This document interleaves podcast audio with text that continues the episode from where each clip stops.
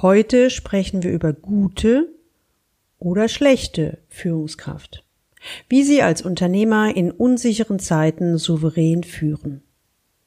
Was macht eigentlich eine gute Führungskraft aus? Und wie erkennen Sie, ob Sie eine gute Führungskraft sind? Und wie erkennen Sie, ob der anstehende Ver Unternehmensverkauf eine gute Idee ist?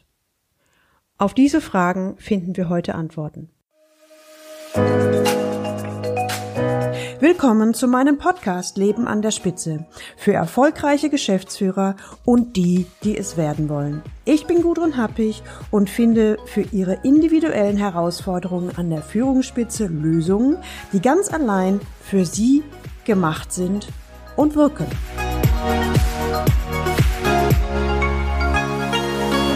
Frau Happig, ich bin eine schlechte Führungskraft. Ich kann nämlich gar nicht führen, sagt der 51-jährige Unternehmer und schaut mich fragend an. Simon ist mittelständischer Unternehmer im PR-Bereich. In den letzten Jahren wurde der Preis- und Wettbewerbsdruck ständig höher. Zudem wird es schwieriger, qualifizierte Mitarbeiter zu finden. Der 51-Jährige ist überlastet, unzufrieden, unsicher. Simon ist der Meinung, dass sich in seinem Unternehmen etwas ändern muss und hat deshalb einen externen Berater ins Boot geholt. Wissen Sie, Frau Happig, ich habe schon so viel ausprobiert. Der Unternehmensberater, den ich engagiert hatte, war der Meinung, dass eine komplette Umstülpung der Organisation der einzige Weg ist. Das würde zu neuen Kunden führen. Die Prozesse sollen wir auch alle auf links drehen. Wissen Sie was? Ich habe schon so viel Geld ausgegeben, aber irgendwie habe ich zunehmend ein ungutes Gefühl dabei. Was mich am meisten stört, dass der Berater immer mit dem quasi erhobenen Zeigefinger redet. Boah, ich komme mir vor wie ein kleiner dummer Junge. Und das ist echt ein doofes Gefühl.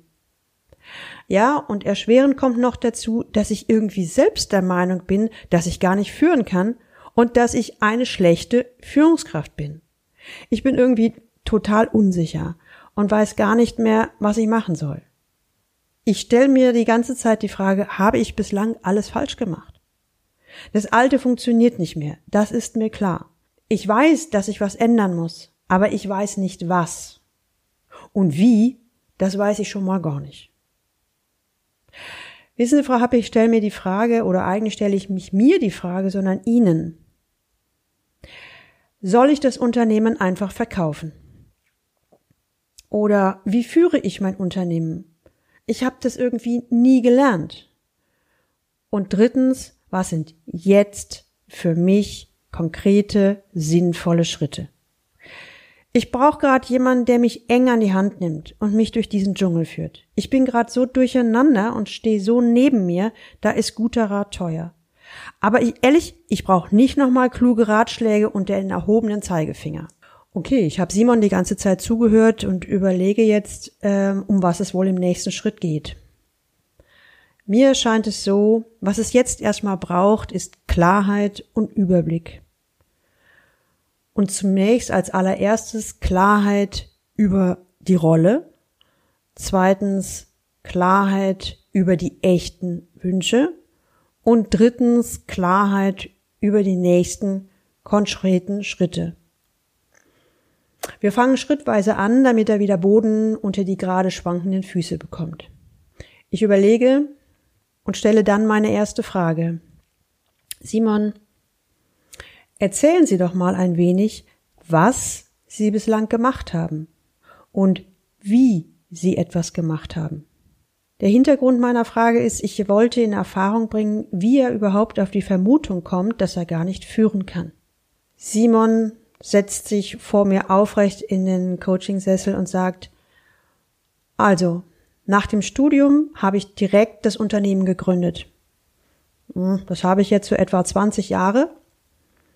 Und das Unternehmen ist 60 Mitarbeiter groß. Ich war immer der Einzige, der das Unternehmen geführt hat. In unserer Branche ist das schon ziemlich einzigartig. Also ich meine, wir sind sehr groß. Ich bin aber verunsichert.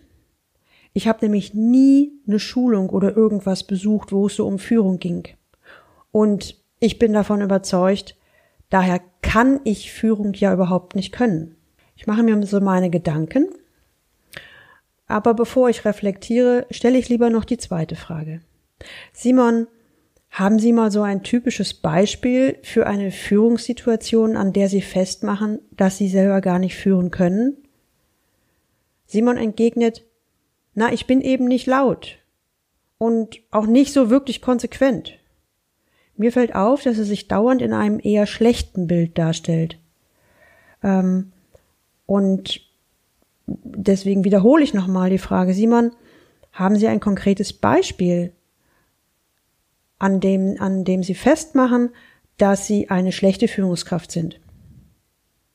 Simon überlegt einen Moment und sagt dann, naja, da ist zum Beispiel Monika. Die ist eine der Säulen im Unternehmen. Aber sie ist auch eine echt schwierige Person.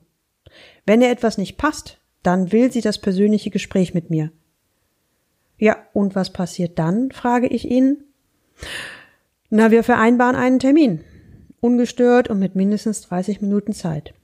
Ich höre ihr zu, frage nach, versuche sie zu verstehen und frage eigentlich immer, was denn ihr Vorschlag sei, an der Situation etwas zu ändern. Monika hat dann meistens auch Vorschläge. Oder manchmal fällt mir auch was ein und dann bringe ich auch noch ein paar eigene Ideen ein. Aber das ist alles sehr in einem Miteinander. Und dann einigen wir uns auf die nächsten Schritte. Und das Gespräch ist beendet. Ja, wenn ich ehrlich bin, meistens bin ich dann nicht so konsequent in der Umsetzung, wie Monika sich das wünscht. Frau Happig, darin wird doch wohl deutlich, dass ich überhaupt nicht führen kann. Ich müsste härter sein, ich müsste dominanter sein, ich dürfte mich nicht so schnell auf Ideen von Monika einlassen. Ich bin da viel zu weich, sagt er mit einem einigermaßen Selbstvorwurf. Ich entgegne, Sie führen also eher intuitiv, also aus dem Bauch heraus, ohne Macht, Dominanz oder Druck.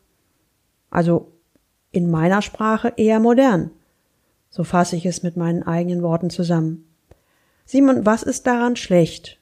frage ich neugierig. Simon guckt mich mit großen Augen an und wiederholt nochmal, äh, weil ich niemals bei einer Führungsschulung war. Kann ich doch gar nicht führen. Ich habe weder Methoden noch Tools. Ich handle einfach nur aus dem Bauch heraus. Das ist doch total unprofessionell. Er, er schien ziemlich überzeugt von seiner Meinung zu sein. Mir fällt wieder auf, dass er sich immer wieder selbst in Frage stellt. Und ich überlege, ja, ich kann da jetzt zwar anderer Meinung sein, das hilft Simon aber nicht weiter. Also frage ich. Simon, und wie erfolgreich sind Sie mit Ihrem Führungsstil? Also mit Ihrer Art zu führen? Simon kann mit der Frage erst überhaupt nichts anfangen, schien mir zumindest so, und dann fängt er an, nun ja, ähm, ja, wenn ich so überlege, hm, viele meiner Mitbewerber haben schon zugemacht.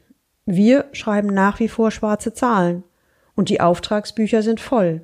Also, wenn ich mir die Ergebnisse anschaue, scheine ich eigentlich irgendwas ganz gut zu machen. Hm. Und was sagt die Mitarbeiterfluktuation? Stelle ich ihm die Frage und ich blicke ihm dabei nochmal ganz genau in seine Augen und schaue, wie er jetzt reagiert. Ja, Mitarbeiterfluktuation, die gibt es so gut wie gar nicht. Ich habe viele langjährige Mitarbeiter und erhalte auch immer wieder richtig gute Bewerbungen für Jüngere. Hm. Jetzt glaubt, glaube ich, dass der Zeitpunkt gekommen ist, dass ich eine irgendeine Reaktion geben müsste. Und deswegen sage ich Simon, könnte es sein, dass es ihnen schwerfällt, die guten Sachen an sich selbst wahrzunehmen, dass sie versuchen, sich mit etwas zu vergleichen, was für sie gar keine Vergleichsgröße ist? Ich war mit dieser Formulierung eher sanft und vorsichtig. Ich glaube, ein Außenstehender hätte wahrscheinlich sofort gesehen, dass Simon sich selbst klein macht. Aber in dieser Situation geht es darum, auf Augenhöhe mit Simon im Gespräch zu sein. Weder der Oberlehrer, er hatte ja anfangs formuliert, dass er den Zeigefinger so gar nicht mag, noch eine andere Art von Besserwisserei. Vielleicht eher wie ein Sparringspartnerin auf Augenhöhe. Zumindest komme ich mir in dem Moment so vor. Ich frage ihn, Sagen Sie mal, Simon, warum wollen Sie jetzt das Unternehmen verkaufen? Warum stelle ich die Frage? Ich wollte seine Beweggründe herausfinden. War der Verkaufswunsch eher so, ein, so eine Notnagelreaktion, so nach dem Motto Hauptsache weg hier? Oder stand noch irgendwas anderes dahinter? Ich hatte meine Vermutung, aber ich war schon sehr gespannt, wie er reagieren würde. Er sagt ziemlich genervt, ehrlich gesagt ist mir das gerade alles viel zu viel. Ich will das alles einfach nur noch loswerden. Mir ist es zu viel Verantwortung. Ich will endlich frei sein. Aktuell fühle ich mich gefangen wie im Hamsterrad. Viel zu sehr im operativen Geschäft eingebunden. Außerdem bin ich morgens der Erste und abends der Letzte und am Wochenende habe ich auch noch ein Ohr. Okay, ich verstehe, Simon. Das macht Sinn. Aber was würden Sie tun, wenn das Unternehmen verkauft wäre? Simon hält einen Moment inne. ähm, ich glaube, ich würde erstmal sechs Monate nichts machen. Dann eventuell als Freiberufler irgendwo einen Job annehmen. Also nur noch für mich arbeiten und denken. Ja, Zeit haben für mich zum Denken, zum Pause machen. Ein Lächeln huscht über sein Gesicht. Ihm scheint die Vorstellung zu gefallen, einfach mal ganz frei zu sein, oder zumindest das, was er unter frei versteht. Aus seinen Worten lese ich ab, was hier ziemlich deutlich wird, Simon ist überlastet. Und in so einer Situation will er einfach nur noch weg. Er will loswerden, was ihn belastet. Daher sieht er den Verkauf als Entlastung bzw. Ausweg. Es geht allerdings nicht wirklich um den Unternehmensverkauf. Zumindest ist es in diesem Moment mein Eindruck. Und deswegen wechsle ich die Ebene. Was hier ziemlich deutlich wird, Simon ist überlastet und in so einer Situation will er einfach nur noch weg. Er will loswerden, was ihn belastet. Daher sieht er den Verkauf als Entlastung bzw. Ausweg. Es geht allerdings nicht wirklich um den Unternehmensverkauf. Zumindest ist das mein Eindruck. Ich wechsle die Ebene und ich gehe von der Unternehmensebene jetzt auf seine Person an und spreche eine gewagte Vermutung aus. Simon, ich habe das Gefühl, dass Sie sich jetzt zum ersten Mal die Erlaubnis geben, Ihre Rolle im Unternehmen zu reflektieren. Sie erlauben sich Ihre Wünsche, Sehnsüchte oder auch Ängste bekommen jetzt Raum. Ich habe den Eindruck, dass Sie erkennen, dass die Rolle, die Sie aktuell im Unternehmen haben, gar nicht zu Ihnen passt. Kann das sein? Mir scheint ebenfalls, dass Ihr persönliches Thema und das Unternehmensthema stark miteinander verwoben sind. Ist übrigens typisch für Familienunternehmen oder inhabergeführte Unternehmen. Ja, und ich habe auch den Eindruck, dass die Idee des Unternehmensverkaufs im Moment eher eine Flucht nach vorne ist, als dass es tatsächlich um den Verkauf geht. Kann es sein? Simon schaut mich überrascht an. Scheinbar hat er auf diese Art und Weise noch nicht über sich und sein Unternehmen nachgedacht. Er wartet einen Moment und dann sagt er, ja, Sie haben recht. Mit einem Sparringspartner auf Augenhöhe habe ich noch nie und vor allen Dingen so offen über meine Belange gesprochen. Das hätte ich mich auch irgendwie nicht getraut.